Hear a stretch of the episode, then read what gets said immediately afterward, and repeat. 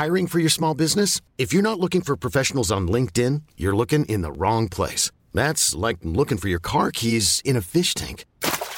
LinkedIn helps you hire professionals you can't find anywhere else, even those who aren't actively searching for a new job but might be open to the perfect role. In a given month, over 70% of LinkedIn users don't even visit other leading job sites. So start looking in the right place. With LinkedIn, you can hire professionals like a professional. Post your free job on linkedin.com slash achieve today.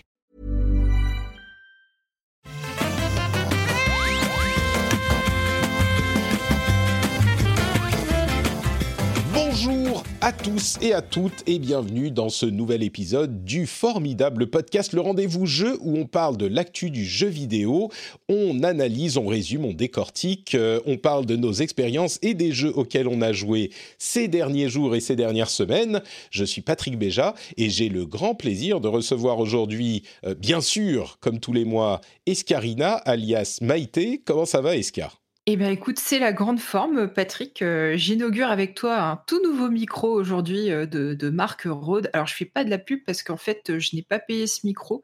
Euh, on l'a eu grâce aux au patriotes d'un autre podcast jeux vidéo dont on dont on taira le nom pour l'instant. Est-ce est que le nom commence par super et se termine par Gamerside? Voilà, on, en parlera forcément à un moment ou à un autre. Mais voilà, donc euh, nous aussi, on a des gentils patriotes euh, qui nous offrent du matos. Alors l'ironie, c'est que du coup, j'inaugure ce matériel avec toi et pas avec eux, ce qui va, ce qui va les faire, euh, les faire grincer les faire Ils aiment bien Ils aiment bien, ils aiment bien. C'est notre petit running gag. Donc voilà, du coup, si le son est mieux, eh ben, j'espère que tant mieux et merci. S'il y a des petits cafouillages, je m'en excuse d'avance. Non, il a l'air très très bien. Et puis en plus, Rode, c'est une marque que j'aime bien et qui fait du bon matos. Donc c'est le lequel? C'est lequel que vous avez, vous avez pris Le euh, NT euh, Mini ou NT tu sais pas. Euh, tu, tu m'en demandes beaucoup là. Je te retrouverai la, la référence tout à l'heure. Ça doit être un Rode NT USB, je pense, quelque chose comme ça, j'imagine. C'est possible. C'est en USB. Tout à fait. Ouais, donc c'est un NT USB ou un NT USB mini, l'un des deux. J'ai un mini là qui traîne juste par là-bas, il est très bien. Euh, bon, on va arrêter de parler de technique de micro de podcaster et on va plutôt se retourner vers notre ami, vers notre ami Winston. Comment ça va, Winston, alias Baptiste? Salut Patrick, bah écoute, ça va très très bien. Moi aussi, je teste du nouveau matos, mais c'est un nouveau PC, donc c'est un peu l'enfer, mais tout va bien. Écoute, je, je compatis euh, parce que, enfin, je compatis. J'ai depuis ce début de semaine lancé l'enregistrement et tout le travail sur le nouveau PC qui est très très beau euh, et que il est tellement beau que j'ai toujours eu mes PC sous mon euh, bureau et là je suis en train de réfléchir à le mettre sur le bureau tellement il est beau avec des belles lumières et une belle un beau boîtier Define de que d'ailleurs on voit la boîte juste ici, Fractal Design. Euh, oui, je vais peut-être le mettre sur le bureau. T'as as réussi à avoir une. obligé de le mettre sur le bureau? Je comprends. T'as as réussi à avoir une, une belle carte graphique? Euh, ouais, j'ai galéré. Hein. Heureusement, je suis passé par euh, un site qui monte les PC là. c'est une marque avec un logo bleu, voilà, en quatre lettres. Et il m'avait mis une carte graphique de côté, donc tout allait bien. C'est une quoi? Euh, je sais plus, euh, c'est une GeForce, ça c'est sûr, mais alors je ne saurais plus te dire le modèle. Tu sais pas si c'est une 3070, une 3060, un truc comme ça? Non, c'est pas c'est pas un truc monstrueux parce que je suis plus ah. joueur console que PC, donc j'ai pris un truc pour jouer à des trucs pas trop récents. oui, bah, c'est vrai que c'est en, pas une monstre. en phase avec le podcast qui rate le train de l'hype, avec Backlog où vous parlez des jeux qui ont 3-4 ans. Donc, ça, tout à fait. C'est vrai que t'as pas C'est pratique hein, d'être un patient gamer. Du coup, tu, ah tu, payes, les jeux pas chers, tu les payes euh, parfois pas du tout parce qu'ils sont gratuits de tous les côtés. Ah tout à fait, ouais, c'est tout à fait ça, ouais, c'est euh, un plaisir. Moi je fouille les bacs à soldes, les bacs à occasion, et puis euh, avec Epic Games ou les trucs comme ça, maintenant tout tombe cru du ciel, c'est bien. C'est quand même. On, va en parler, tiens, quand on va parler de, du, Steam Game Festival et de l'abondance des jeux euh, qui tombent de partout. Euh, je vais quand même dire bonjour à la chatroom. Et non, Thomas, je ne trouve pas que mon PC est plus beau que mon fils. Ça n'est pas du tout vrai. Ils sont à peu près aussi beaux l'un que l'autre. Voilà, c'est, c'est, c'est, tu, tu, tu répands des fake news, Thomas. Il y en a un qui est plus silencieux que l'autre, c'est tout. Je te confirme, ça c'est certain, oui. Euh, j'ai d'ailleurs spécialement choisi tous les composants pour qu'ils soient plus silencieux. Et malheureusement, on peut pas choisir les composants de ses enfants. C'est dommage, hein. Franchement, euh, ça, ça, ça, faciliterait les choses. Euh, mais avant de se lancer dans les news, dans les jeux, dans les news sur euh, Final Fantasy XIV Endwalker, on va en parler un tout petit peu. On va parler aussi de Black Myth Wukong, de l'arrivée de nombreux euh, gros cadors de, du jeu vidéo en Chine, euh, et puis de plein de petites news. On va parler de Blizzard aussi et de plein de choses. Avant ça, je voudrais quand même remercier les auditeurs qui soutiennent le rendez-vous jeu sur Patreon. Aujourd'hui, spécifiquement, je remercie du fond du cœur, avec mes mains sur le cœur. Euh, je remercie Fabrice Moisan, Patrice Rudman, David Z, Touki 42, Thibaut Deloche, Françoise David ou David Françoise, Paltorn, merci à vous tous et également merci aux nouveaux euh, euh, producteur de l'émission. Vous savez qu'il y a euh, traditionnellement deux producteurs du rendez-vous jeu dont les noms sont cités à chaque mois, une fois de temps en temps chaque épisode.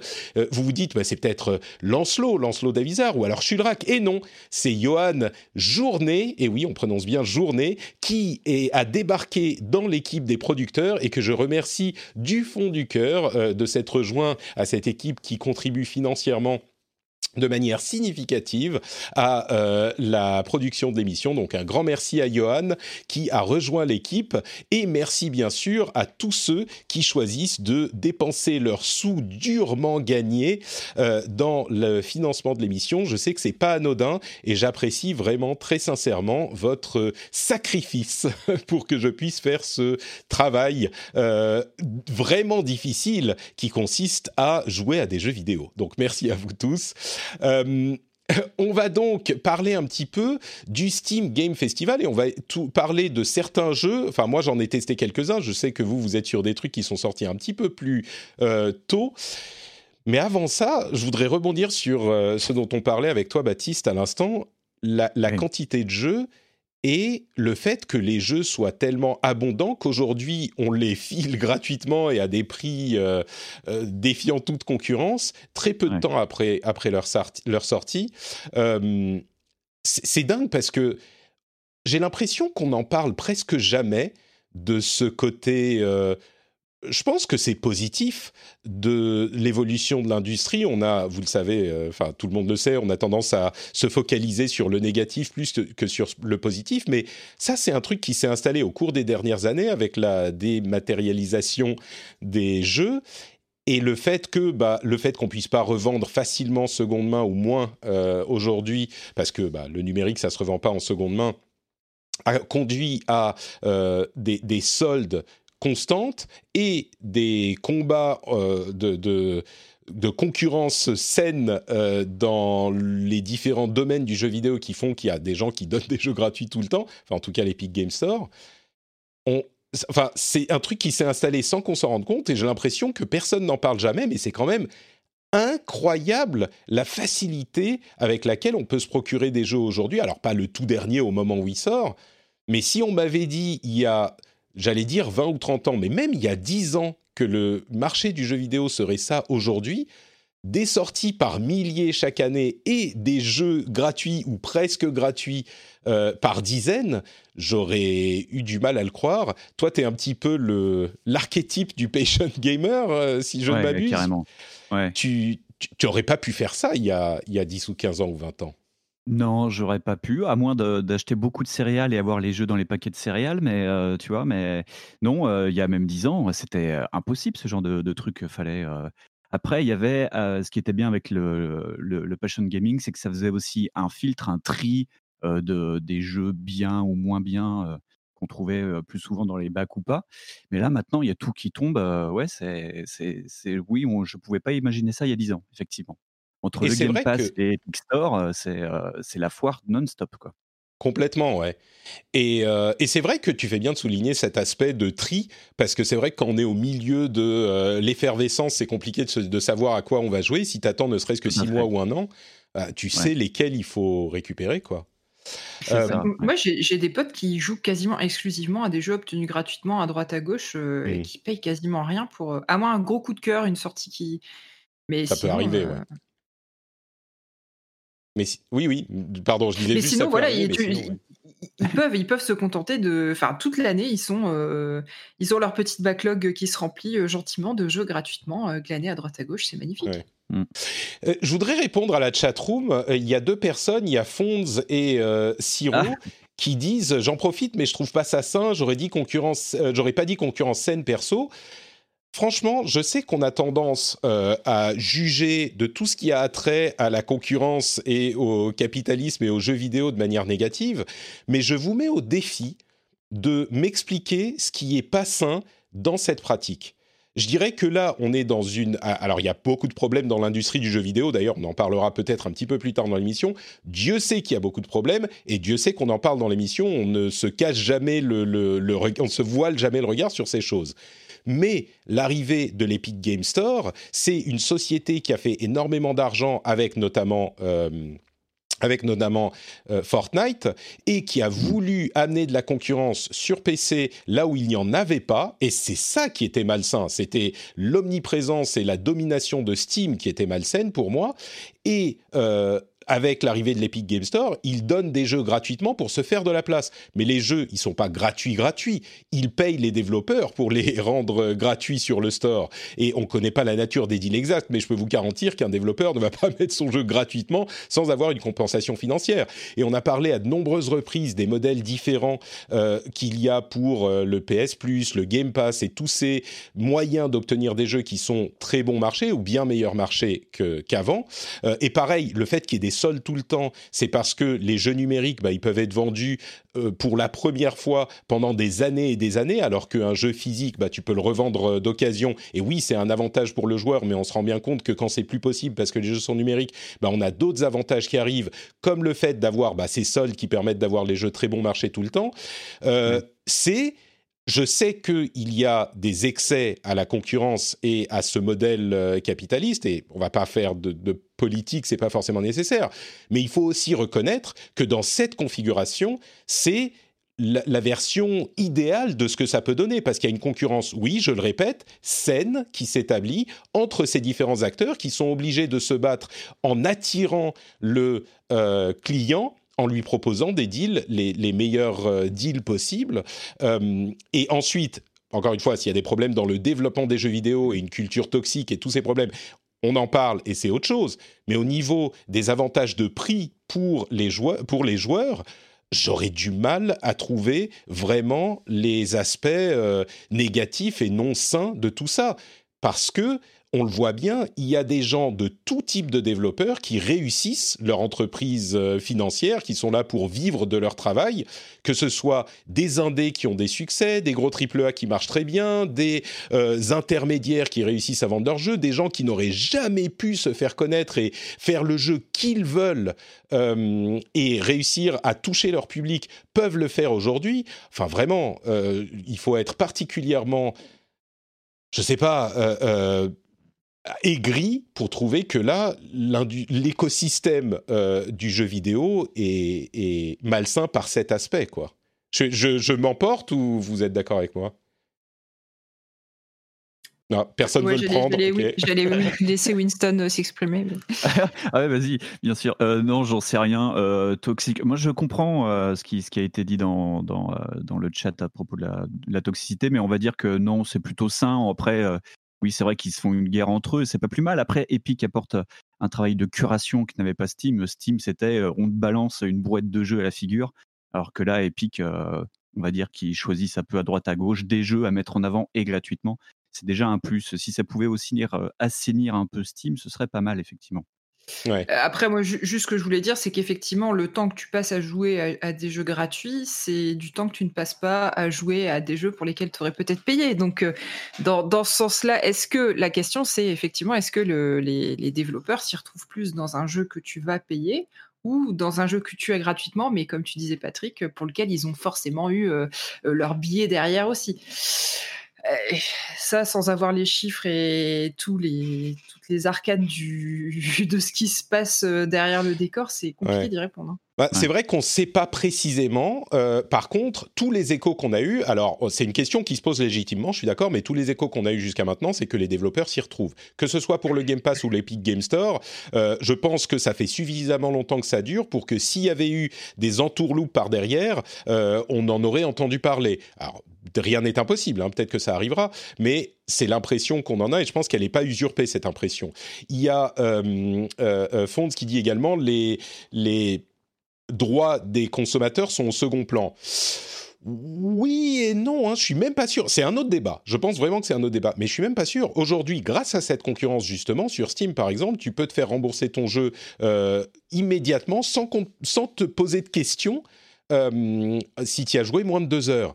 Va à Micromania et dis-leur ah ouais finalement il me plaît pas j'y ai joué que deux heures euh, vous pouvez me rembourser intégralement va à Micromania va à la Fnac essayer de demander ça je pense pas que tu auras la réponse qui soit plus euh, favorable aux droits des consommateurs, sincèrement. Hein. Donc, euh, bon, après, effectivement, c'est un autre débat, mais on va euh, clôturer cette petite réflexion, à moins que vous ayez des choses à, ajouter. ça serait un, débat hyper intéressant à avoir sur le plus long terme, et puis peut-être qu'il faudrait qu'il y ait des gens qui savent vraiment de quoi ils parlent, plutôt que moi qui fais des conjectures. Non, Baptiste, toi, tu t'y connais bien? non, non, j'ai un ami qui s'y connaît bien et qui me, qui me parle régulièrement de l'industrie euh, sur ça, mais moi je m'y connais pas spécialement. Oui, bon. Ça m'intéresse vachement et mon collègue de backlog aussi, mais euh, c'est vrai qu'on n'est pas des spécialistes euh, hardcore. Après, ce qui est marrant, c'est que c'est l'éternel débat du dématérialisé versus le, physique. Et ça fait euh, plus de dix ans que ça dure et on n'a toujours pas la réponse. Hein.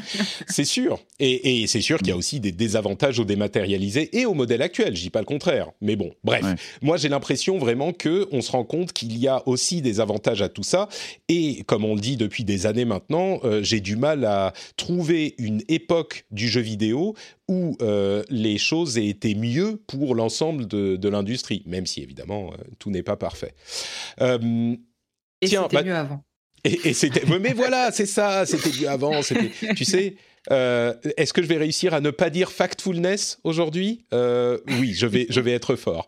on va parler un petit peu du Steam Game Festival, qui est un petit peu une illustration de tout ça. c'est j'ai failli le rater.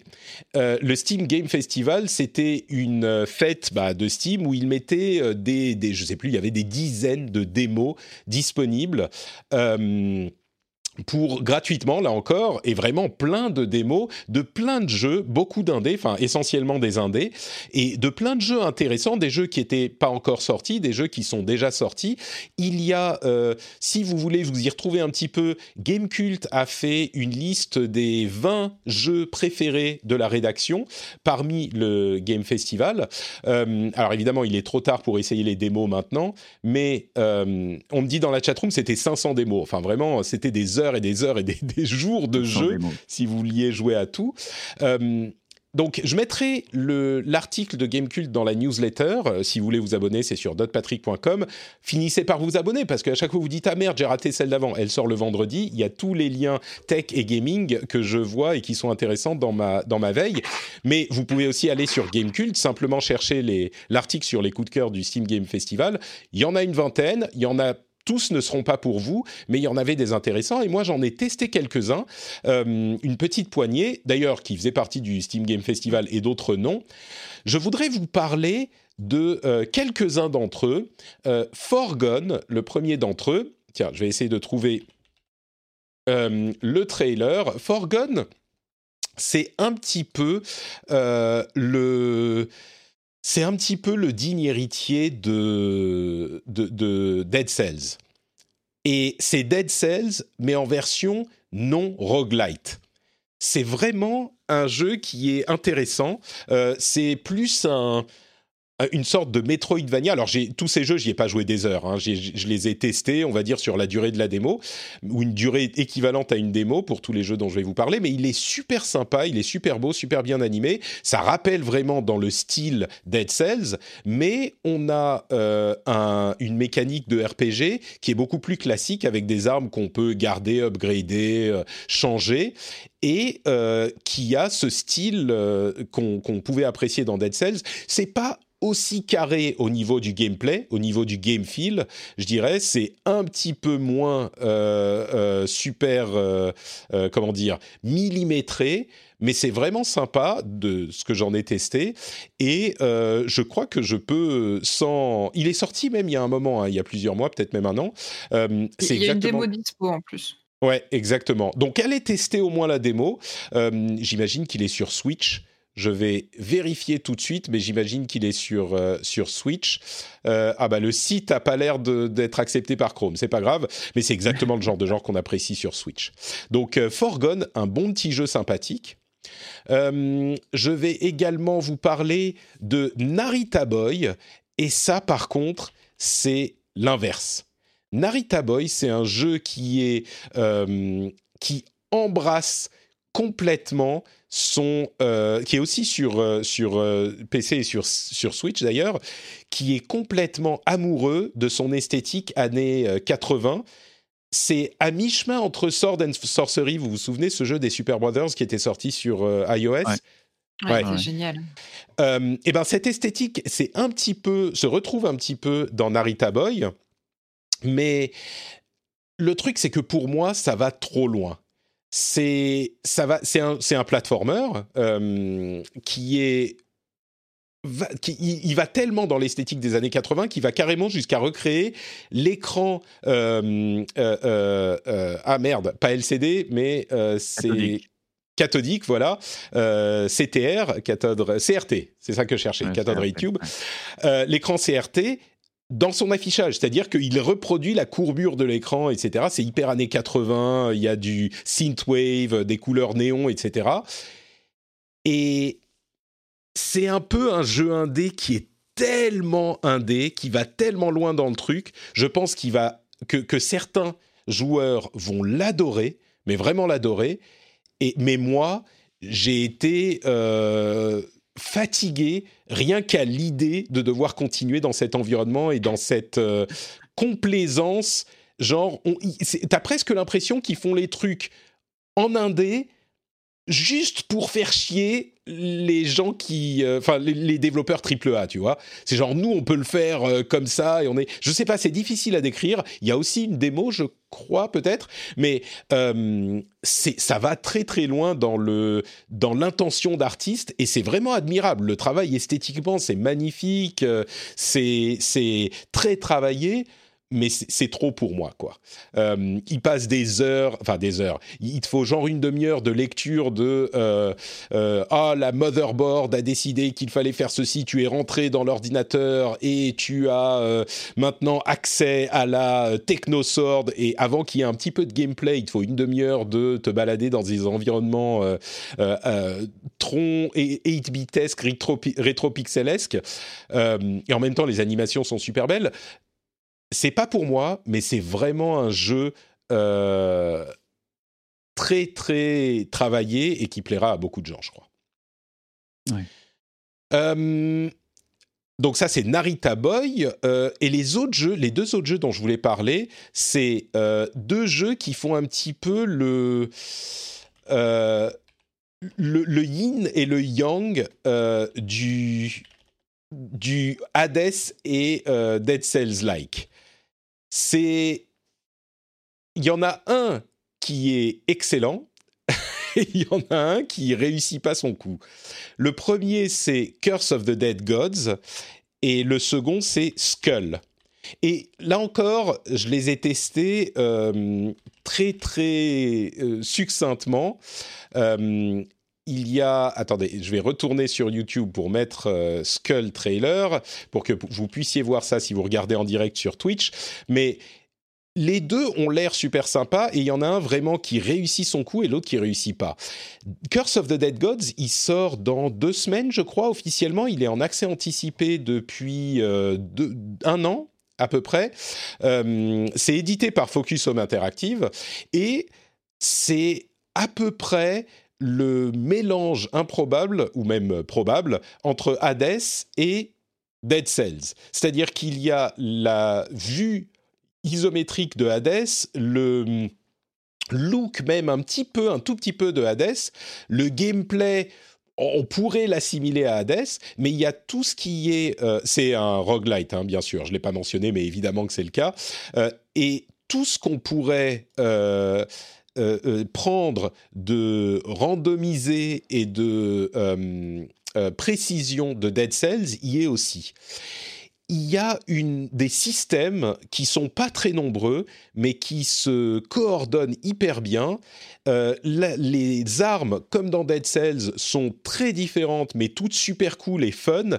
Et il y a une précision qui est peut-être euh, plus importante encore que dans ces deux jeux que je viens d'évoquer. C'est un peu plus punitif, mais c'est assez jouissif quand on commence à maîtriser les systèmes. Il y a une euh, synergie qui se fait entre les parades, les roulades les, les comment dire, les, les, la manière dont on récupère des points de roulade et de parade euh, et, et, toutes ces choses-là, c'est vraiment euh, un jeu qui est pas au niveau de. J'y ai pas joué assez pour savoir si c'est au niveau de Hades ou Dead Cell. Je pense pas que ça soit le cas, mais c'est hyper jouissif. Il y a aussi un, système de malédiction qui fait qu'on peut continuer dans le jeu, mais à chaque fois qu'on continue à avancer, on a des malus qui vont euh, nous rendre la tâche plus difficile.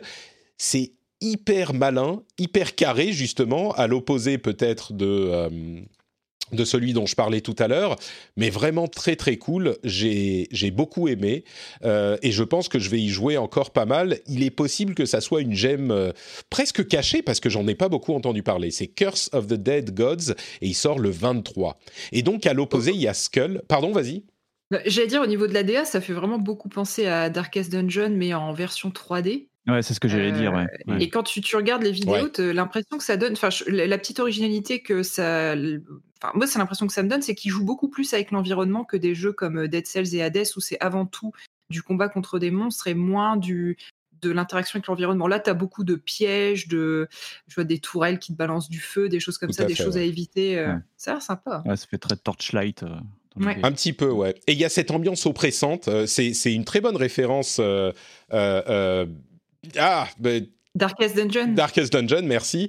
Euh, c'est une très bonne référence parce qu'il y a cette ambiance assez oppressante aussi, euh, avec les malédictions et l'exploration et la, la cupidité de l'explorateur qui veut aller toujours plus loin au risque de, de sa vie. Et les, euh, c'est des, des dieux euh, Inca ou Aztèques. Je connais pas très bien la différence entre les deux. Les spécialistes m'excuseront, mais euh, c'est un petit peu ça. Il y a cette ambiance très oppressante. C'est, c'est, c'est vraiment le, le Darkest Dungeon tu ressens la même chose, quoi. Pas, pas autant, mais.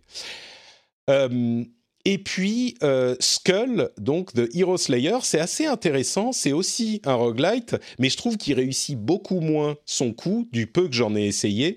Euh, c'est intéressant le concept parce que on joue un squelette qui fait partie de l'armée du mal et des démons et qui va vouloir combattre les humains.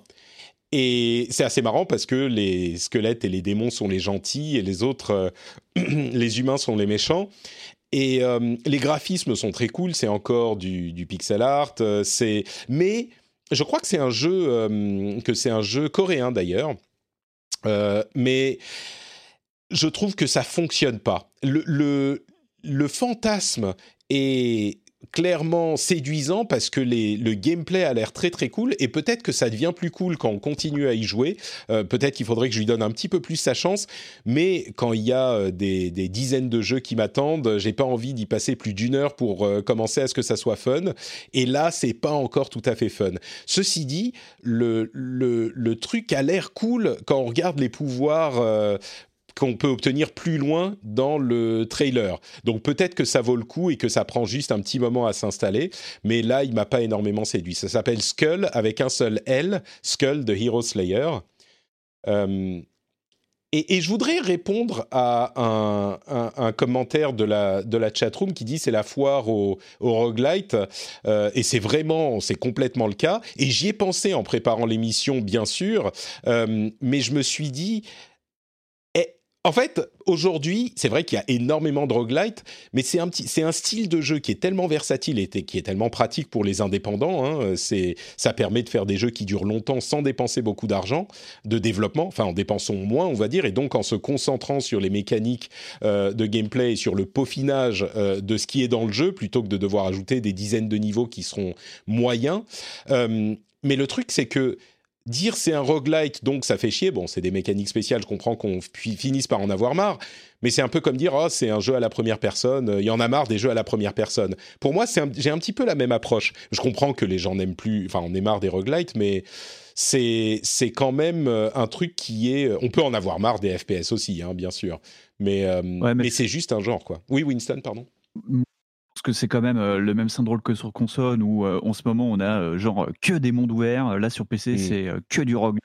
Au bout d'un moment, je comprends qu'on en a un peu ras-le-bol quoi de ce fait ouais c'est vrai que là sur les sur les quatre que tu as montré ouais moi il y a Narita Boy qui me plaît mais alors après me relancer dans un roguelike encore une fois bah, tu, le vois, même dans, le, dans la shortlist de Game Cult, euh, ce qui ressort le plus, c'est les jeux en pixel art, les deck builders et les roguelites. Ouais, bah, génial. sûr. Et, et ce qui est marrant, c'est que c'est que des jeux indés. Et c'est des jeux indés parce que bah, les indés, ils n'ont pas les moyens des gros développeurs de AAA. Donc le roguelite, bah, comme je le disais, c'est un moyen hyper simple de faire un jeu qui a une durée de vie. Euh, oui, c'est sûr. Et donc, euh, généralement, les gens qui disent oh, il y en a marre des mondes ouverts ou il y en a marre des FPS, bon, euh, je, pense qu'il n'y a pas beaucoup de gens qui disent qu'on en a marre des FPS, mais c'est des gens qui vont dire ah, euh, ah bah les triple A, tu vois, on veut quelque chose d'original. Et bon, c'est sûr qu'il y a tellement de roguelite, mais c'est c'est pour moi très symptomatique de cet écosystème qu'on a aujourd'hui où les indés et les, triple, les développeurs de AAA font un petit peu jeu égal face aux joueurs. Et, euh, et, donc, il y a cette, euh, ce mélange qui se fait et les indés sont obligés de développer des trucs, enfin, sont obligés, finissent par choisir de développer des trucs qui doivent euh, occuper les joueurs pendant très très longtemps. Et le, le roguelite est inévitable dans ce cas-là, quoi. Hmm. bon, en tout cas, si vous devez en retenir qu'un, à mon avis, c'est Curse of the Dead Gods, euh, qui est très très bien, enfin qui a l'air très très bien. Est-ce que euh, il y a bon, moi j'ai pas joué à Little Nightmares 2, mais il fait beaucoup de bruit en ce moment.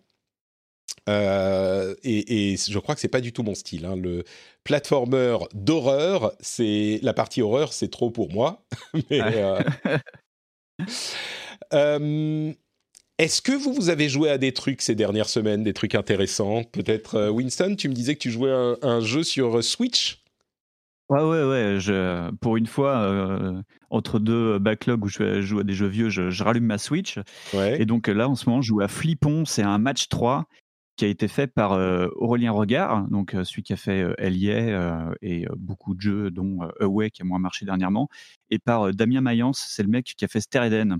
Donc c'est une direction artistique vraiment chiadée et c'est un match 3 très sympa où tu peux te déplacer que horizontalement. Donc ça met un peu plus de challenge dans le jeu et c'est très coloré, c'est très stressant, ça va très très vite et il y a une petite histoire très sympathique à base de d'une nana qui ramasse des minerais dans l'espace. C'est très rigolo, voilà.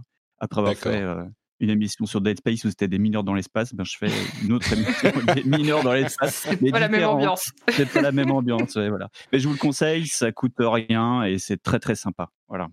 C'est, est-ce que c'est euh, il y a quelque chose qui le différencie d'un autre match 3 ou c'est juste un bon match 3 comme on en connaît? Tu vois, quand, quand, quand je parle de 12 euh, euh, roguelites d'affilée, je me dis. Je savais que tu allais me tomber dessus sur ça parce que c'est vraiment ça, le roguelite ou le match 3. Voilà, moi j'attends le roguelite match 3 bientôt. Mais, ah, ouais, ouais, Est-ce que c'est pas un petit peu des roguelites tous les matchs 3 de toute façon Tu recommences systématiquement Tout à fait, c'est ça. Ouais, mais c'est aussi un style de jeu très, très répandu. Non, il, est, il est très dynamique, très sympa. Euh, ouais, il, y, a, il y a du niveau, quoi. Enfin, il y a, il y a, du, il y a du challenge.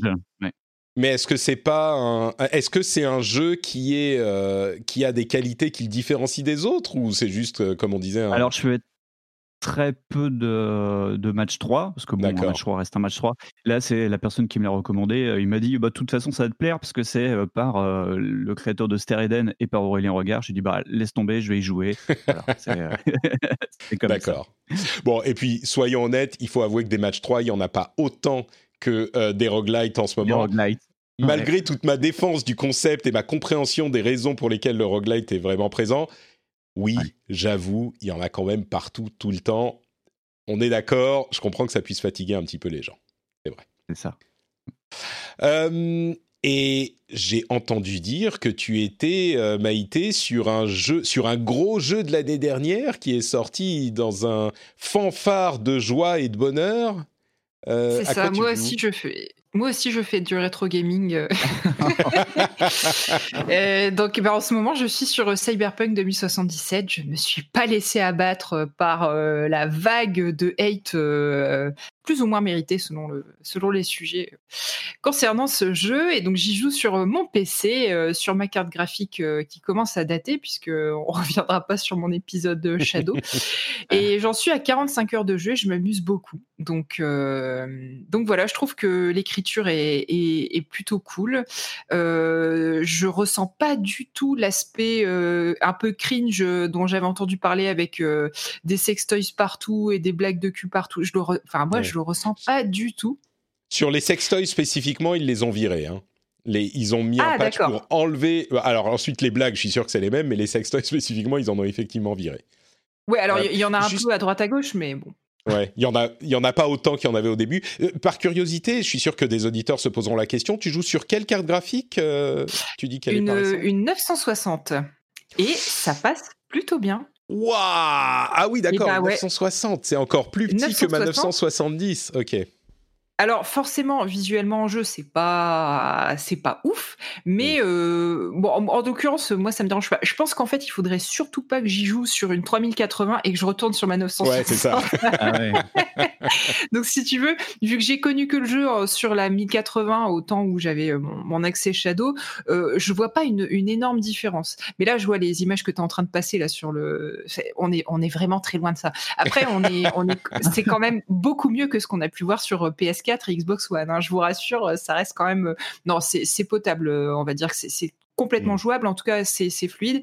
Au niveau du gameplay, euh, les, les, combats, la façon dont c'est dont c'est exploité, euh, je, je, trouve pas ça euh, révolutionnaire. Enfin, au final, tu as, assez peu de choix, je trouve, sur la, la façon dont tu peux gérer les combats. Tu peux pas avoir des pouvoirs de, de netrunner comme j'aurais aimé que ce soit possible. Donc, c'est pas cette partie-là est pas surexploitée. On va dire, ça aurait pu être un peu plus, un peu plus pas révolutionnaire, mais un peu plus creusé. Par contre, je trouve qu'au niveau de l'écriture, c'est très chouette. Moi, je m'ennuie pas. Je trouve qu'il y a vraiment un contenu. Euh, il y a une générosité dans le contenu qui est assez ahurissante.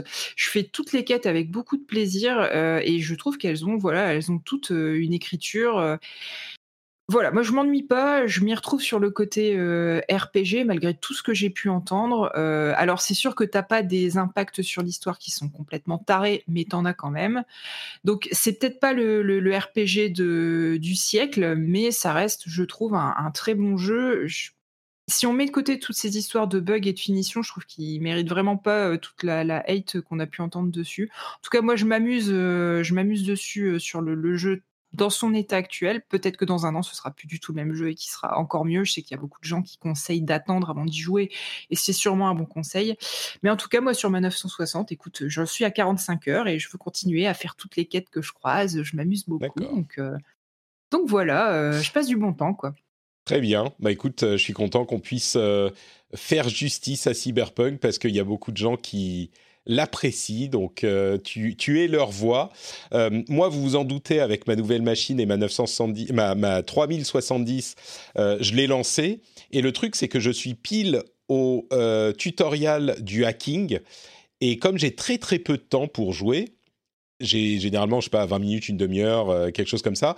À chaque fois que je le lance, je me retrouve dans ce début de tutoriel de hacking qui me saoule, mais à un point, c'est inimaginable. Et je le lance, je me dis, ok, je vais faire le hacking. Oh non, ça me saoule trop, je, je, vire le jeu et je me remets à faire une ou deux parties d'Overwatch. C'est terrible, j'ai honte, j'ai honte. Mais bon, c'est pas que Overwatch, j'ai aussi testé Skull et, et Curse of the Dead Gods et tout ça. Mais rien que l'idée de devoir passer 15 minutes dans ce tutoriel de hacking qui est un petit peu euh, pénible, euh, ça me fatigue. Donc je n'ai pas encore. il y, a vraiment, il y a vraiment très peu de tutos dans le jeu. D'ailleurs, je, trouve que c'est je vais pas dire que c'est dommage, mais je trouve qu'il y a des, fonctionnalités dans le gameplay qui sont pas forcément hyper compréhensibles. Enfin, tu vois, des fois, c'est il y a des choses qui sont assez brouillons. Euh, c'est vraiment pas un jeu qui est, qui est parfait, hein, mais mais tu t'es quand même dans une ambiance, tu vis une expérience. Je vais pas revenir sur euh, le, level de Night City qui est assez taré, mais hum, voilà, tu, tu sens que c'est un jeu qui, qui, a été fait quand même avec, euh, avec les tripes. Alors bon, pareil, on reviendra pas sur les conditions de travail du studio, mais Ouais. avec, presque littéralement avec les tripes, ouais. C'est ça, presque littéralement avec les tripes. Bon, bah écoute, merci en tout cas pour ce petit topo sur Cyberpunk 2077. Moi, je vais juste finir en disant un mot sur euh, Valheim, euh, dont vous avez sûrement entendu parler. J'imagine que vous en avez entendu parler de Valheim, non? Non? Pas du tout? Euh, Personne? En les images. Ça me dit rien. Alors Valheim, c'est un survival qui est euh, hyper populaire sur Steam en ce moment. Un survival euh, comme il y en a des, dizaines, hein, on, connaît dans, le genre de jeu populaire en ce moment, bah, il y a les survival, euh, et qui fait beaucoup de bruit sur Steam en ce moment. Et je me suis dit, bah, j'ai jamais accroché au survival, bah, je vais tester, je vais voir ce que ça donne, parce que celui-là, il a l'air d'être très bien.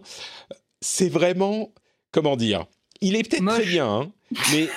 Non, c'est bizarre. C'est vraiment bizarre. Il y a des aspects qui sont très beaux et des aspects qui sont assez pixelisés. Euh, c'est un petit peu étrange, mais au-delà de ça, c'est vraiment Steam le jeu.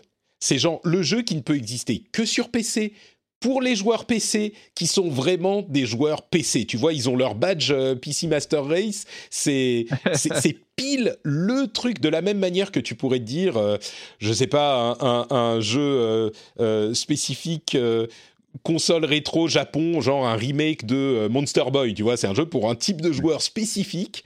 Bah là, c'est un jeu pour un type de joueur vraiment spécifique. Il a l'air sympa. J'y ai joué un tout petit peu, mais et, j'ai même apprécié. Mais c'est marrant à quel point c'est vraiment pour ce genre de joueur. Mais je vais continuer à y jouer si, si je peux parce qu'il a l'air assez cool. Donc, euh, mais mais ça a l'air d'être le. C'est un ce que je dirais pour lui, c'est qu'il a l'air quand même un petit peu plus accessible, euh, facile d'accès que les survival que j'ai vus jusqu'à maintenant.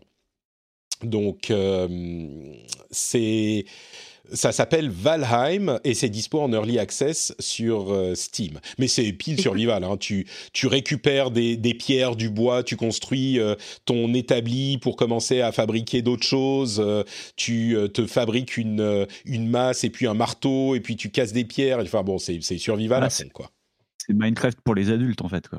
Un petit peu ouais, un petit peu, c'est un peu ça.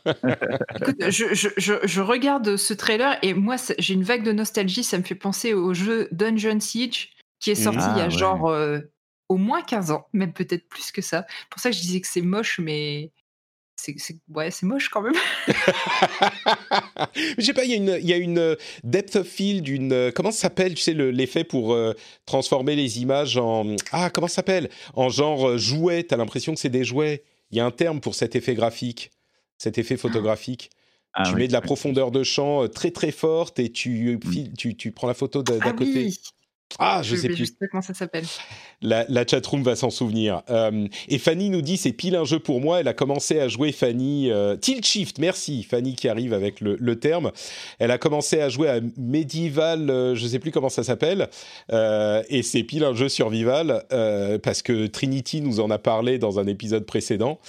Et, déjà, elle, a, elle, a, elle, s'est lancée là-dedans, donc je ne sais pas si elle, a le temps de se lancer. Medieval Dynasty, voilà, c'est un petit peu le même genre. Bref, euh, ça s'appelle Valheim. Écoutez, je vous propose qu'on fasse une toute petite pause pour que je vous parle de quoi? Pour que je vous parle de Patreon. Est-ce que vous savez ce que c'est Patreon? Non, mais c'est pourtant très simple. Patreon, c'est le moyen de soutenir euh, le rendez-vous jeu financièrement. Euh, si vous ne le saviez pas, tous les cool kids sont sur Patreon. Tous les cool kids soutiennent au moins un podcast sur Patreon. Et vous pourriez faire partie des cool kids. Est-ce que vous voulez être cool? Est-ce que vous voulez être beau? Est-ce que vous voulez être intelligent? Est-ce que vous voulez être malin? Eh bien, vous pouvez soutenir le rendez-vous jeu sur Patreon ou un autre podcast euh, sur Patreon. Soutenez les créateurs que vous aimez. Pourquoi pas? C'est moi, c'est cette question que je vous pose pourquoi ne pas soutenir quelqu'un sur Patreon? Peut-être que vous n'avez pas assez d'argent, c'est tout à fait compréhensible. Peut-être que vous êtes étudiant ou que vous avez besoin de consacrer cet argent à d'autres choses. Mais si vous vous dites euh, j'ai un petit peu d'argent qui traîne, j'ai euh, un café que je pourrais euh, ne pas prendre par semaine ou un croissant, tu vois, ça me fera économiser quelques calories. Et j'aime bien ce podcast, eh bien vous pourriez vous dire allez hop, vas-y banco, je vais lui envoyer quelques euros par mois. Et en plus de ça, ça me donnera accès à des bonus super cool comme par exemple des bonus dans les épisodes avec l'after show qu'on fait toutes les semaines ou presque. Il y a également les timecodes qui nous permettent d'aller d'une partie à l'autre de l'émission si on veut sauter des passages qu'on n'aime pas forcément. Il y a aussi euh, l'accès à la newsletter étendue. Je vous parlais de la newsletter tout à l'heure. Eh ben, la newsletter, il y a une version qui est encore plus fournie, qui est envoyée aux euh, patriotes, aux gens qui soutiennent sur Patreon. Il y a aussi l'accès au Discord étendu si vous êtes à un certain niveau, en plus du Discord qui est accessible à tout le monde. Hein. vous pouvez tous accéder au Discord. Bref, il n'y a que des avantages quand on est patriote. Et en plus de tous les avantages quasiment tangibles, l'avantage principal, c'est le fait de se dire que vous soutenez une création que vous appréciez. C'est une pratique ancestrale qui a peut-être tendance à se perdre dans notre époque moderne, faite de concurrence malsaine dans le jeu vidéo et de roguelite à foison il y a une valeur qui reste, c'est celle du soutien financier des choses qu'on apprécie. Vous pouvez euh, y prendre part sur patreon.com slash rdvjeux. Le lien est dans les notes de l'émission et quand vous rentrerez chez vous, après une dure journée de labeur et que vous mettrez vos clés dans le bol et que ça fera cling et que vous direz conditionné par mon discours, vous vous direz ah mais quand ça fait cling dans le bol, il faut que je pense à Patrick. Eh bien, si vous êtes patriote, vous ne vous direz plus il faudrait un jour que je soutienne l'émission. Eh bien non, vous vous direz moi, je soutiens cette émission et j'en suis fier, messieurs, dames. Vous pourrez aller voir euh, votre femme, vos enfants et leur dire, tu sais quoi, mon chéri, ma chérie, je soutiens le rendez-vous jeu et ça m'emplit de fierté. Kling Patrick, c'est pas que le fait de ah, il faudrait que je soutienne, ça peut être aussi hum, ce moment de, de ma journée est transformé en une fierté insondable. Merci à tous ceux qui soutiennent le rendez-vous jeu. J'étais enflammé aujourd'hui. Et c'est sur patreon.com slash rdvjeux. Le lien est dans les notes de l'émission. Moi, j'ai eu l'impression de voir William Wallace euh, devant sa horde d'Écossais. Donc maintenant, j'attends que tout le chat soulève son kilt. Eh, eh, on voit qu'elle vient de Super Gamerside, hein, SK. Son kit virtuel, bien entendu. Bien entendu. Euh, Moi, je veux un, t-shirt cling dans le bol, hein, ça va être trop bien. oui, n'est-ce pas? Il y a deux t-shirts que je devrais faire. Il y a l'avocat du diable, euh, d'une part, que les habitués connaîtront, surtout dans le rendez-vous tech, et cling dans le bol. Euh, je pense que ça pourrait être un autre t-shirt. Je vais, je vais commencer à, y réfléchir.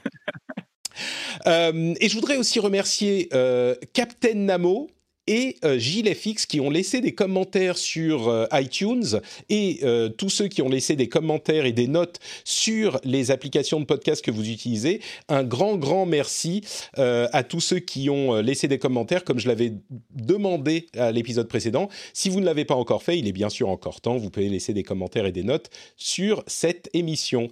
Euh, et bravo à la chatroom qui lève son kilt avec des pêches. Euh, oui, le fouet de Patrick aussi. Il faudrait, pour les anciens qui s'en souviennent, maintenant je manie un peu moins le fouet, mais ça aussi, ça pourrait faire un t-shirt. Bon, il n'y a pas de raison de pas faire. Euh, il y a plein de choses. Il y a la casquette depuis que je fais des vidéos YouTube et que je mets la casquette tout le temps. Il y a le fouet. Enfin, il y a plein plein de choses qu'on pourrait faire. Le merch store de Patrick arrive en 2022 parce qu'en 2021, je vous rappelle que j'ai un deuxième enfant qui arrive et, et donc j'ai pas que ça à faire. Bon, de quoi va-t-on parler maintenant? On va parler d'un truc que je ne peux pas éviter sous peine de me retrouver euh, agressé par une partie de la chatroom, mais ce truc, je ne le connais pas assez bien pour bien en parler. Euh, c'est Final Fantasy XIV Endwalker. Endwalker, c'est la nouvelle extension de Final Fantasy, dont il faut avouer que euh, le trailer a l'air quand même très très très sympa. Alors il y a un trailer euh, en précalculé, bien sûr, et puis il y a un trailer de gameplay que je vous montrerai après. Est-ce que l'un d'entre vous a joué à Final Fantasy ou pas du tout?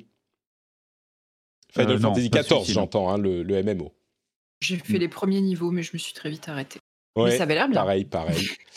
Écoute, on en parle à peu près euh, tous les deux épisodes. Hein. Final Fantasy XIV, c'est le MMO euh, qui a improbablement réussi à remonter la pente et qui est adoré de nombreux joueurs aujourd'hui. Euh, il y a une nouvelle extension qui va arriver, je crois que c'est en mai, et une version next-gen qui arrive aussi pour les consoles avec des graphismes améliorés, etc., avec une bêta pour tous ceux qui sont abonnés et qui ont le jeu sur PlayStation 5 qui est en février, je crois.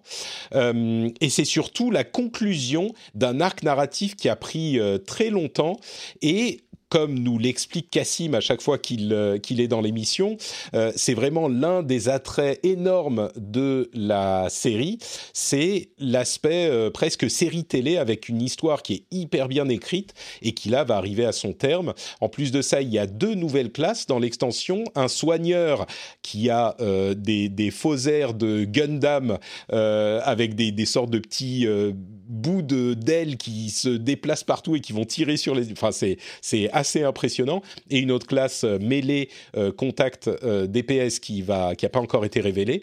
Mais c'est à chaque fois, et je le dis presque à chaque épisode, ça me donne envie d'y jouer. Et puis je me rends compte qu'il y a genre je sais pas, 300 heures pour arriver au niveau où on en est maintenant et j'abandonne, mais c'est vraiment, c'est vraiment. Cassim nous dit dans la chatroom, c'est l'équivalent de Endgame pour Avengers. Mais ah. c'est, il fallait pas m'en dire plus. Je vais tout de suite aller me réserver 300 heures de jeu pour, euh, pour Final Fantasy XIV. Mais ça donne vraiment envie. Hein. C'est juste que j'ai, j'ai, on peut pas jouer à tout. Il y a un podcast que j'aime beaucoup qui, qui a un jingle qui dit Too many games. Et vraiment, mais bon sang, qu'est-ce que c'est vrai? Il y a beaucoup trop de jeux, quoi. C'est, vraiment un problème de riche. Hein. Mais c'est, c'est un problème d'une industrie qui est tellement euh, florissante qu'on a pour tous les types de joueurs, pour toutes les plateformes, pour tout, tellement de jeux et tellement de jeux disponibles, euh, tais-toi Peggy 16, que on doit, euh, on n'a même pas le, loisir de jouer à tout ce qui, à tout ce qui existe, quoi. C'est, hmm. enfin bon, ah, clairement, pour ce genre de jeu, il faut faire des choix. Hein. C'est, tu joues à ça ou tu, tu joues pas à plein d'autres trucs. Quoi. Euh, mais par contre, le, cette ah, pardon, l'histoire de 14 c'est l'automne 2021, pas en mai, excusez-moi. Ah. Oui, et, vas-y, Whitson. Oui, je te disais juste, ouais, c'est, ce jeu en lui-même est un cas d'école. Quoi. C'était, euh, c'était au fond du trou euh, il y a plus de 10 ans, ça a été repris, remonté, et toute l'équipe maintenant, enfin une partie de l'équipe bosse sur le 16. Enfin, c'est la consécration euh, en partant d'une bagnole cabossée. Quoi. C'est vraiment clair. exceptionnel cette histoire. Donc, Endwalker arrivera cet automne avec euh, la bêta. Euh, c'est ah, c'est en avril, c'est ça. Je me suis trompé. C'est la bêta qui arrive en avril sur PS5. Mmh. la bêta PS5 en fait, qui sera disponible aux gens qui sont abonnés. parlons un petit peu de la Chine, tiens il y a eu un nouveau trailer pour euh, Black Myth Wukong. Euh, vous vous souvenez de ce trailer qui avait fait grande impression euh, il y a quelques mois de ça. Et le nouveau trailer bah, ne, ne, dément pas, c'est tellement beau. et c'est un jeu qui, on en parlait, ça, semble un petit peu annoncer l'arrivée de la Chine dans l'univers du jeu vidéo occidental avec les nouvelles consoles. Et je crois que quelle que soit l'origine du jeu, il est tellement beau que ça va en attirer euh, plus d'un. Il faudra voir à quoi ressemble le gameplay. On a quelques images dans ce nouveau trailer.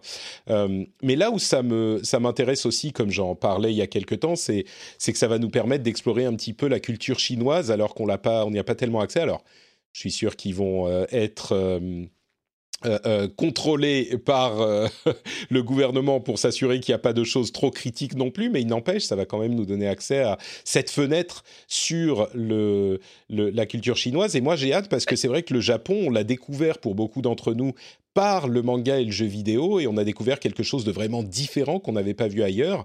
Et, euh, et là, il y a de, un petit peu de ça aussi. Oui, allez-y. Tu oublies Dynasty Warriors, euh, Patrick. Bah, Dynasty Warriors, c'est très japonais. Hein. Alors, c'est souvent l'histoire de la Chine avec les. Oui, c'est l'histoire de la Chine. Ah, c'est sûr. C'était une plaisanterie parce que, bon, voilà. Oui, oui, bien sûr, tu as raison. Euh, Est-ce que tu crois que ça tourne sur ma 960 euh ah,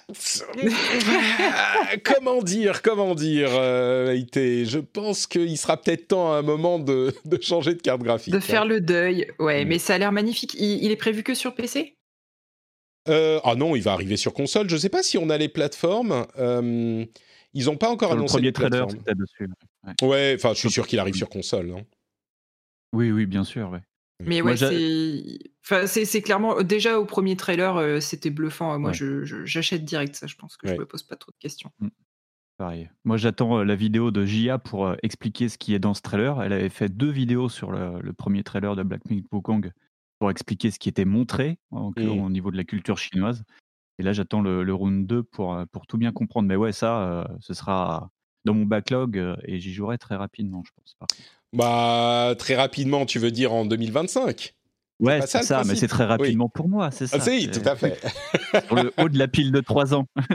Quand tu l'auras eu euh, euh, gratuitement sur l'Epic Game Store euh, en, en, 2024, c'est ça? C'est ça, ouais. ouais. Alors, euh, à propos de la Chine, justement, je, voulais parler de deux autres événements. Euh, l'arrivée, la sortie de la PlayStation 5 qui est prévue en Chine pour le printemps et l'arrivée de Steam officiellement en Chine, euh, qui s'est faite il y a quelques jours de ça. Ils ont une quarantaine de jeux sur le, Steam Store officiel euh, chinois, avec une dizaine qui arrive bientôt. Donc évidemment, on est très loin des milliers de jeux qui existent sur le Steam Store euh, occidental. Mais bon, c'est notable aussi parce que euh, ça veut dire que si le gouvernement veut bloquer Steam International, ils auront sans doute moins. C'est pas qu'ils auraient pas pu le faire, hein, mais ils auront moins de mal à le faire maintenant que Steam existe officiellement en Chine. Euh, bon, euh, je, je, pose ça là. c'est intéressant de le noter, on va dire. I'm Sandra, and I'm just the professional your small business was looking for. But you didn't hire me because you didn't use LinkedIn jobs. LinkedIn has professionals you can't find anywhere else, including those who aren't actively looking for a new job but might be open to the perfect role, like me. In a given month, over 70% of LinkedIn users don't visit other leading job sites. So if you're not looking on LinkedIn, you'll miss out on great candidates like Sandra. Start hiring professionals like a professional. Post your free job on linkedin.com/achieve today.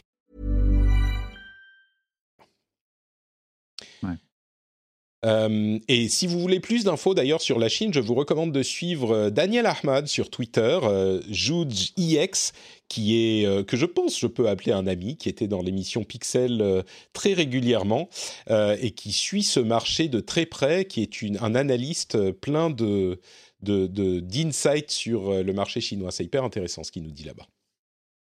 Ah c'est vraiment le mec à suivre hein, pour la Chine. Clairement. Euh, alors, quelques petites news en vrac. Euh, Prince of Persia, le remake, a été euh, décalé et il n'a pas de nouvelle date de sortie. Donc, euh, ça a l'air de pas très bien aller pour le remake de, Prince of Persia. Je ne sais pas si vous l'attendiez, mais bon, a priori, ça va pas arriver tout de suite.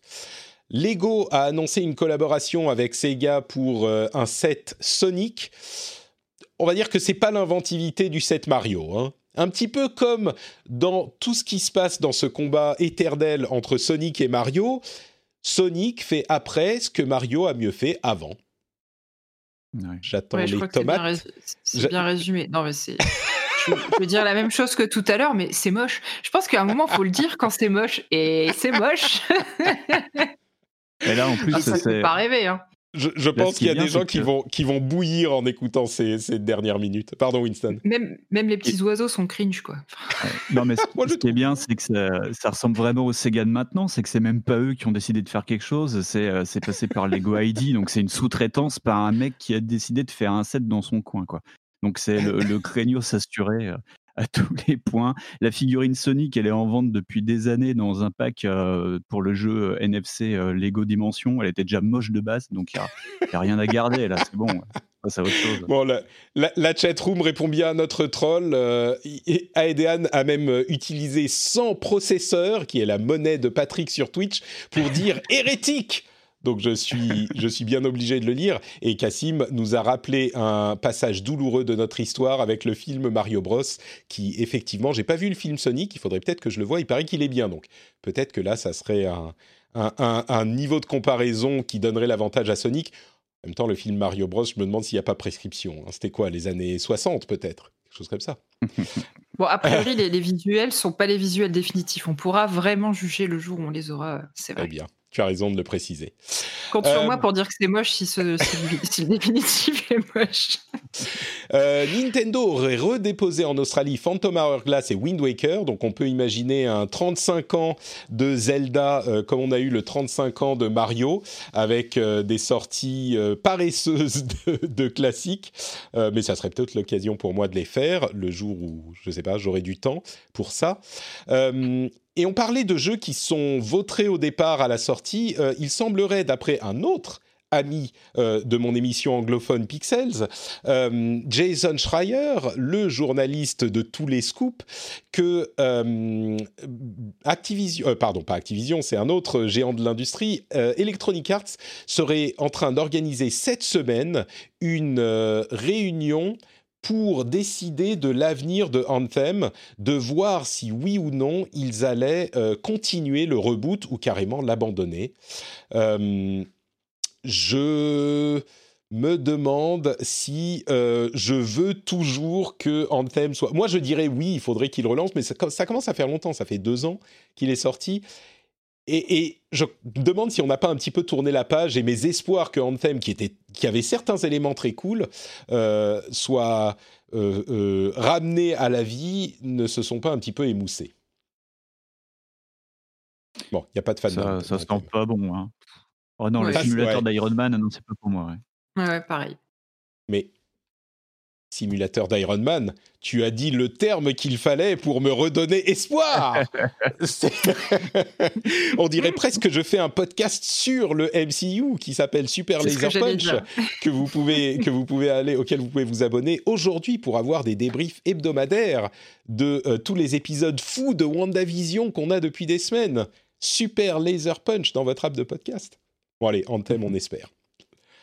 Euh, Quoi d'autre, quoi d'autre? Forza Horizon 4 arrive sur Steam. Bon, euh, Microsoft continue à s'étendre partout, mais encore plus intéressant que ça, une suite à l'affaire Stadia de la semaine dernière. Alors c'est un tout petit peu, euh, c'est pas exactement une suite, mais ça parle de Stadia. Euh, il y a eu une affaire un petit peu voilà, c'est ça que ça m'inspire en fait. Andrew Spinks, le développeur de Terraria, a vu son compte Gmail et compte Google en général bloqués. Et il a essayé de le faire débloquer en euh, parlant à Google, en essayant d'après lui par tous les moyens euh, normaux pour, faire, pour essayer de contacter Google. Il n'a pas eu de réponse. Et il a dit, OK, c'est bon, j'en ai marre. Euh, vous, avez, vous, vous, me faites chier. Du coup, Terraria n'arrivera pas sur Stadia. J'interromps le développement. allez vous faire foutre. C'est c'est quand même pas... C'est pas que Stadia a tellement de jeux qui peuvent se permettre de, se faire un ennemi d'un développeur, même si Terraria c'est cool, il y a des gens qui aiment beaucoup, c'est pas le plus gros jeu de la Terre, mais ça aurait été cool que Stadia ait ce jeu-là, quoi. Enfin bon, je sais pas, c'est un peu... Je pense vraiment que les joueurs de, Terraria attendent pas Stadia pour y jouer de toute façon. Donc, euh, Non, mais peut-être que les joueurs de Stadia attendent Terraria pour jouer à Terraria, pour jouer à quelque chose. Pour utiliser Stadia, tu veux dire. Ah pour utiliser Stadia, je devrais pas euh, hmm, je devrais pas être euh, aussi euh, comment dire moqueur quand je parle de Stadia parce que je viens de faire une vidéo pour parler justement de Stadia sur YouTube sur youtube.com slash notepatrick je parle de tout ce que je fais. Et il y a toujours des gens qui répondent à cette vidéo, même si dans la vidéo je parle des forces et des faiblesses et de pourquoi et de où je pense que va aller Stadia, euh, il y a toujours des gens pour dire oh mais non moi Stadia j'adore, pourquoi tu dis du mal? Et des trolls qui viennent euh, te t'expliquer que Stadia est le, la meilleure chose de la terre. Mais je sais qu'il y a aussi des gens qui utilisent vraiment Stadia, donc je ne devrais pas me moquer. Il y a des gens pour qui c'est une super solution. C'est vrai et je dis pas le contraire. C'est juste que euh, on va dire qu'ils sont pas en suffisamment bonne position pour se permettre de euh, perdre un jeu, ne serait-ce qu'un jeu qui, euh, comme Terraria, qui est pas le jeu que toute la terre entière connaît, mais qui est quand même un gros jeu, quoi. Bref. Ouais, c'est hmm. sûr. Bah, ça leur fait un mauvais coup de pub, ça, de toute façon, c'est certain. Ouais. mais ça leur fait de la pub, pour une fois, ça va, on va pas s'en Ouais, ouais. si, si, tu veux, ils essayent de challenger l'idée qu'il n'y a pas de mauvaise pub dans, la vie. c'est ça, ouais. Cassie dit que c'est quand même 30 millions de ventes Terraria. Hein. Je pensais pas que c'était autant. 30 millions. C'est quand même beaucoup. Ah, mais sur combien de machines hein? Sur ah, combien bah de plateformes aussi? Bien sûr, bien sûr. Mais c'est quand même 30 millions. Euh, c'est impressionnant. Après, ça veut sans doute dire que tout le monde y a déjà joué. Bref. Euh, et l'Epic Game Store devrait avoir un. Euh, ils ont des soldes qui arrivent euh, bah, aujourd'hui, ce soir, avec un stream qui va euh, présenter des nouveautés ou des regards sur des jeux déjà présentés aujourd'hui. Donc, on va voir ça ce soir et on vous en rendra compte la semaine prochaine. Euh, parlons un tout petit peu de, Blizzard. Euh, vous savez quoi? Je ne sais même pas si c'est la peine. Il y a la BlizzCon dans 10 jours, la BlizzCon Online. Si le truc qui est quand même euh, deux choses qui sont intéressantes à noter du côté de Blizzard. D'abord, même si évidemment ils font des ventes incroyables chez Activision Blizzard et, et, ils vendent beaucoup beaucoup de choses, le truc qui est à noter du côté de chez Blizzard, c'est qu'ils ont le plus faible nombre d'abonnés actifs depuis des années et des années, c'est-à-dire qu'ils sont à 29 millions d'abonnés actifs mensuels euh, pour le quatrième trimestre 2020 contre 46 millions au plus haut en 2017. Euh, et donc, évidemment, c'est dû au fait qu'il n'y ait pas de, de nombreux jeux euh, nouveaux qui, soient chez, qui sortent chez Blizzard. Mais c'est intéressant de noter qu'ils sont à 29 millions, alors que bah, c'est le plus faible de, depuis des années.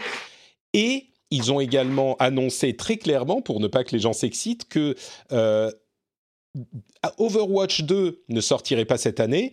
Euh, et Diablo 4 non plus. Alors Diablo 4, on s'en doutait parce qu'il était à des étapes euh, peu avancées de développement. mais de nombreuses personnes, moi y compris, espéraient que Overwatch 2 sortirait cette année. Je continue à espérer une bêta. peut-être. Mais clairement, moi j'étais comme toi, Patrick. Hein. J'étais persuadé que qu'il le sortirait cette année, quoi.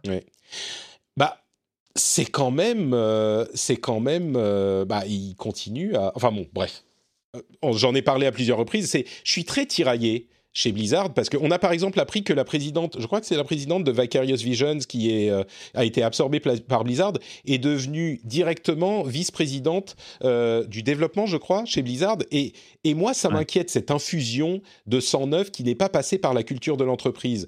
Mais en même temps, quand tu vois qu'ils vont encore en 2021 pas avoir de grosses sorties encore, qui continuent à perdre des joueurs et que Activision ne les force pas à sortir des trucs, je ne sais pas quoi penser parce que il semble adhérer à l'idée fondatrice de Blizzard qui est bah on sort pas tant que c'est pas prêt. Même dans ces conditions euh, compliquées sur le papier parce que tu si tu sors quelque chose tu fais rentrer plein d'argent. Et c'est le leitmotiv d'Activision généralement on va dire en tout cas l'image qu'ils ont.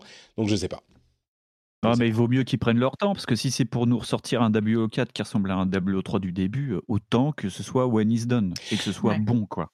On est complètement, complètement d'accord. Et je, et je trouve que euh, Overwatch 2 avait euh, des ambitions qui étaient hyper imposantes pour euh, le temps de développement qui semblait y avoir mis et que c'est vraiment une grosse, grosse euh, initiative. Enfin, c'est une grosse entreprise que de se dire on va faire un côté PVE vraiment rejouable avec. Euh, c'est pas juste tu mets euh, des cartes PVP reconverties en PVE. Il faut tout un système mhm. de progression. Moi, je suis sûr qu'ils vont à la BlizzCon là dans 10 jours annoncer une refonte du système de progression pour motiver les joueurs à jouer. C'est pas facile de motiver les joueurs à jouer sur un jeu service en PVE. C'est pas comme le PVP.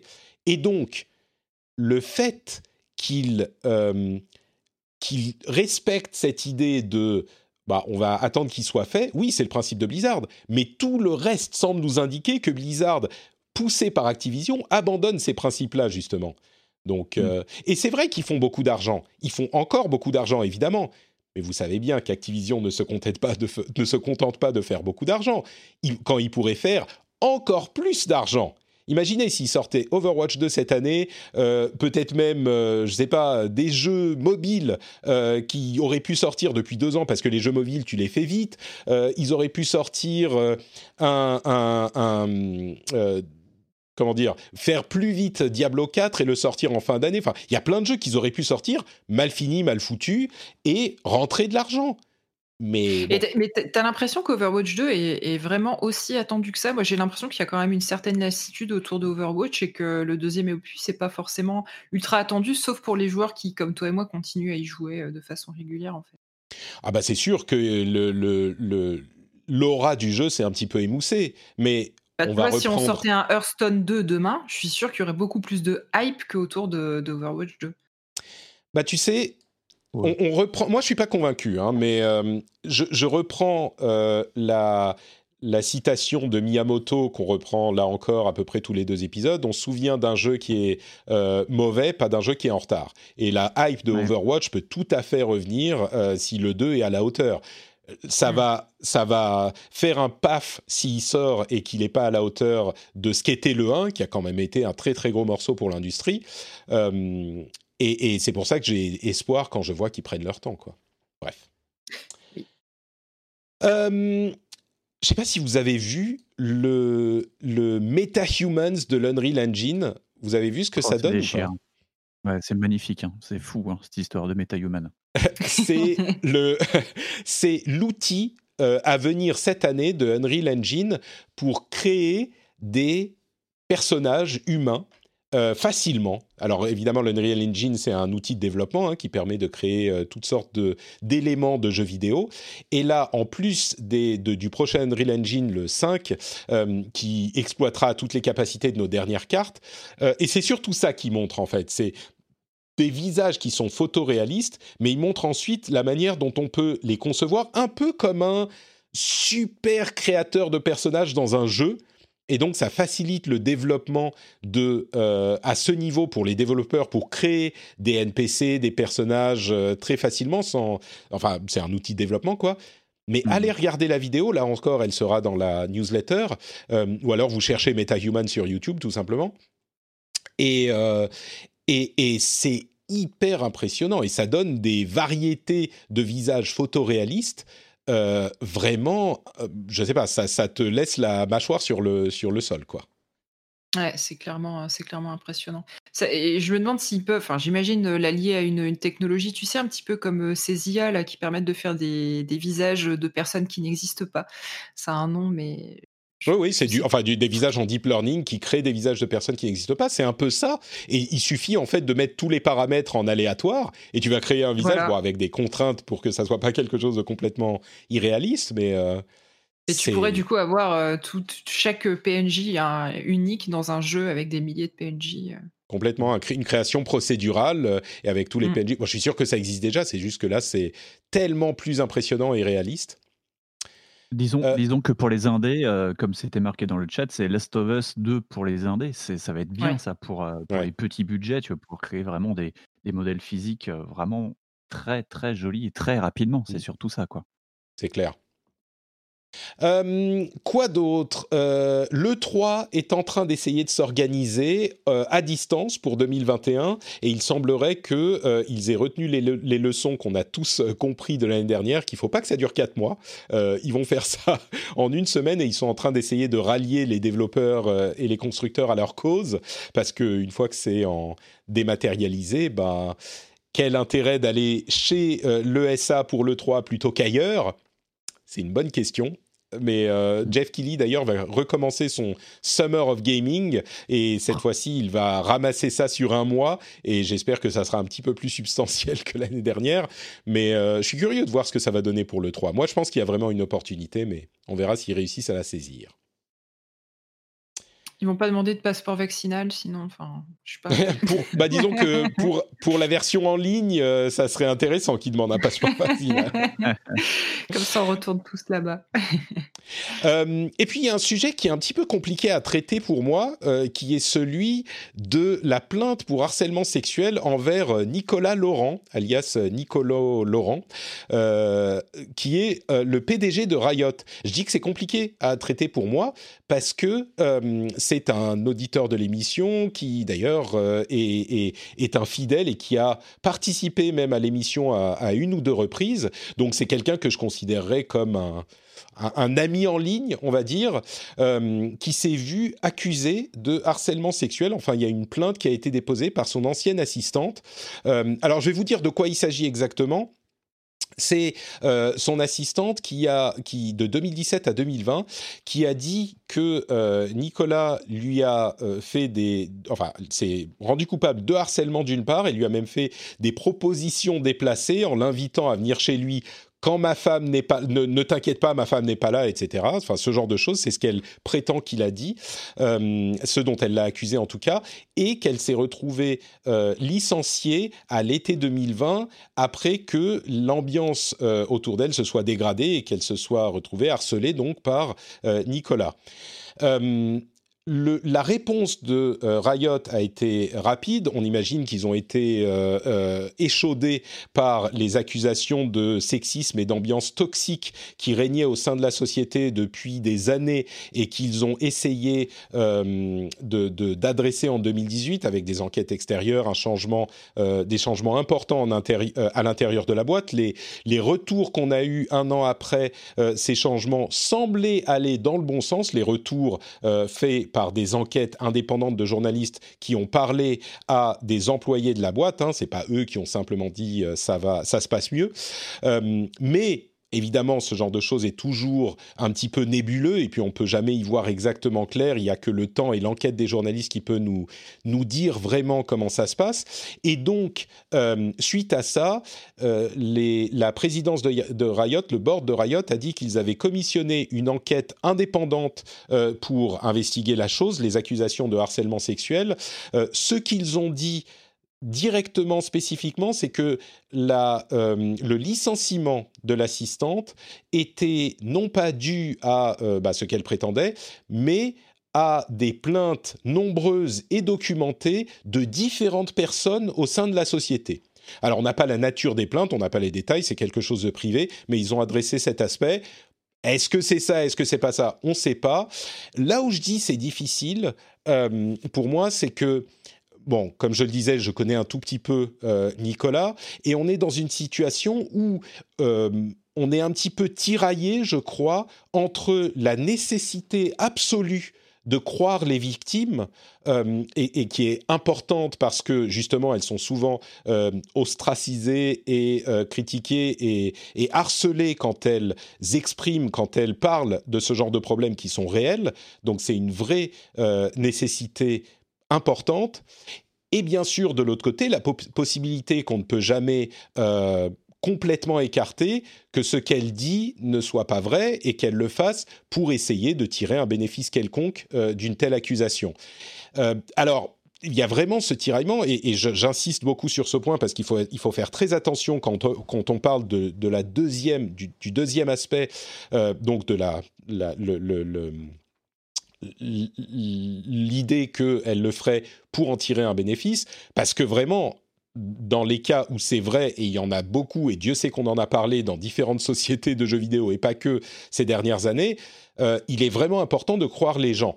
Donc, on est tiraillé un petit peu entre les deux, euh, les, deux choses. Enfin, en tout cas, moi, je le suis.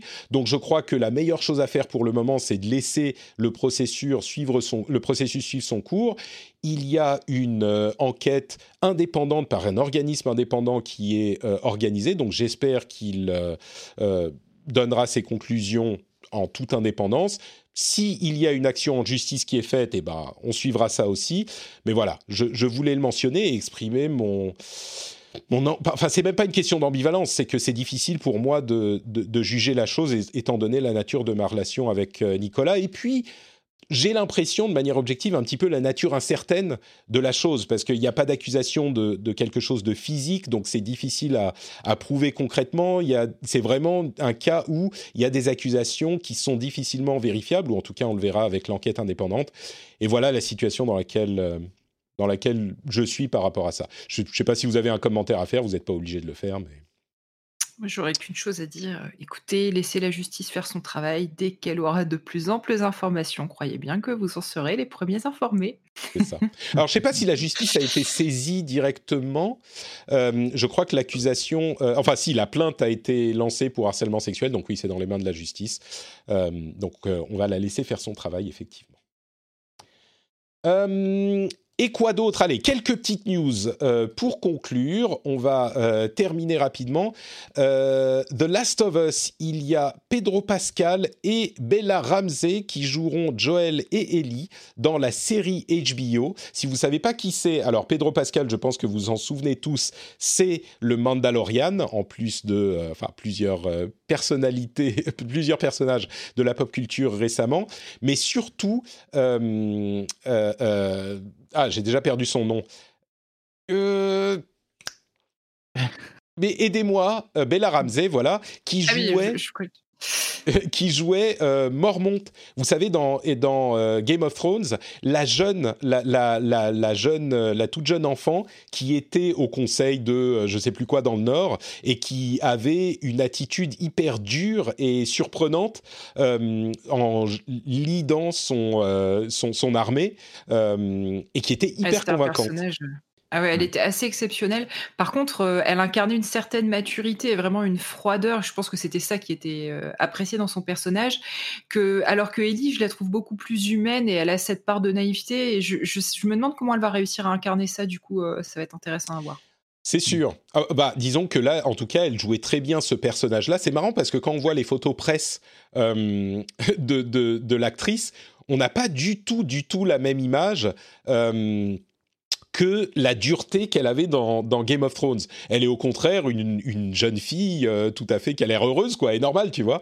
Donc euh, je me dis qu'il y a peut-être, euh, ça, ça a l'air d'être un choix qui sera peut-être le bon. J'ai un petit peu plus de mal avec Pedro Pascal qui est tellement partout et qui fait tellement des personnages emblématiques que je me dis est-ce qu'il va pouvoir peut-être qu'en se rasant la moustache ça fera enfin quelque chose d'un petit peu différent ah pour jouer Joel mais il peut pas jouer encore avec sa moustache.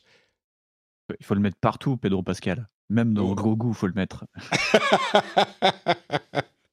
moi, je, j'ai un petit peu plus de d'hésitation, on va dire, avec Pedro Pascal, mais bon, on verra. Euh, est-ce que vous avez vu ces, euh, ces TikTokers qui se déclarent leur amour pour la Saint-Valentin sur, euh, sur Minecraft? Vous avez vu ça ou pas? Non, j'ai pas vu il y a des, des, gens qui postent sur TikTok des euh, Will you be my Valentine? euh, que des gens ont fait sur Minecraft avec des, des comment dire des montagnes russes en fait, des, des îles entières qu'ils ont construites pour euh, demander à leurs copines ou leurs copains d'être leur leur Valentin ou leur Valentine. C'est super mignon et je voulais le mentionner. Trop cool. C'est très très mignon, il y a des trucs impressionnants. Hein. Euh, et enfin, si vous pensiez qu'on allait parler que de choses cool sur l'Internet et dans le monde des jeux vidéo, on finit avec cette histoire de euh, Happy Meal McDonald's avec des cartes Pokémon euh, pour le 25e anniversaire de Pokémon. Est-ce que vous pouvez imaginer ce qui est en train de se passer?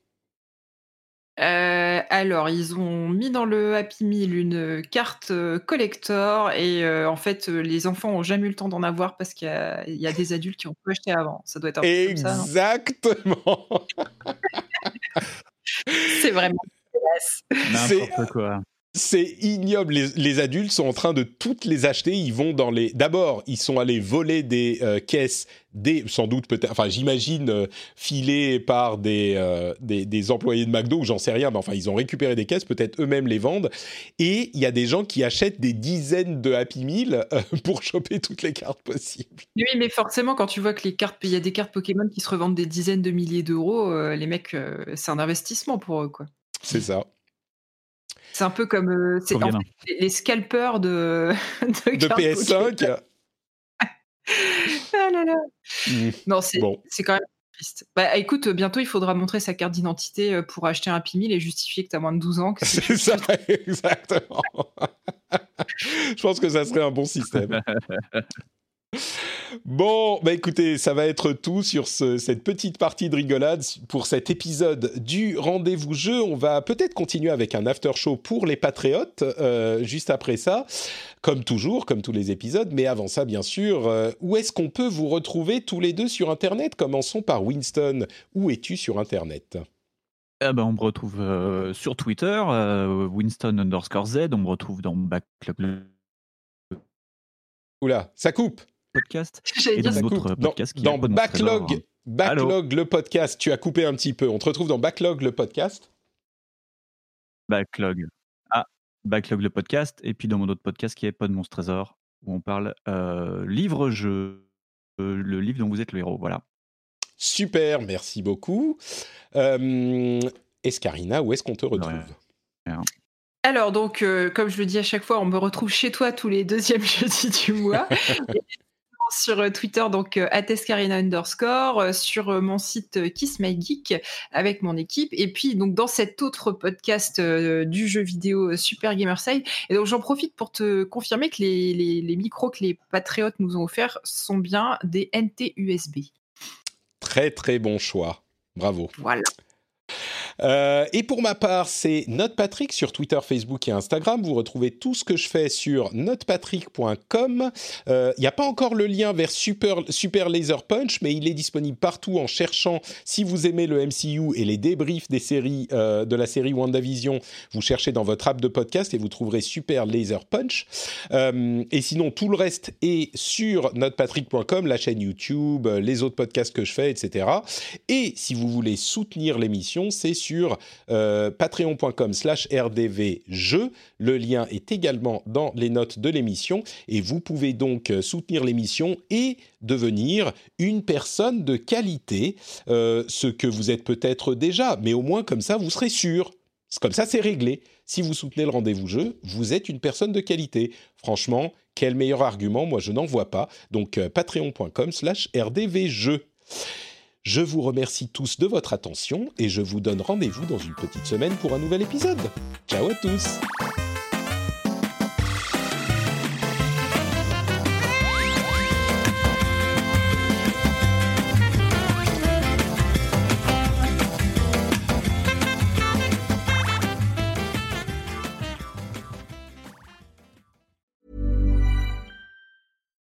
Hi, I'm Daniel, founder of Pretty Litter. Cats and cat owners deserve better than any old-fashioned litter. That's why I teamed up with scientists and veterinarians to create Pretty Litter. Its innovative crystal formula has superior odor control and weighs up to 80% less than clay litter. Pretty Litter even monitors health by changing colors to help detect early signs of potential illness. It's the world's smartest kitty litter. Go to prettylitter.com and use code ACAST for 20% off your first order and a free cat toy. Terms and conditions apply. See site for details.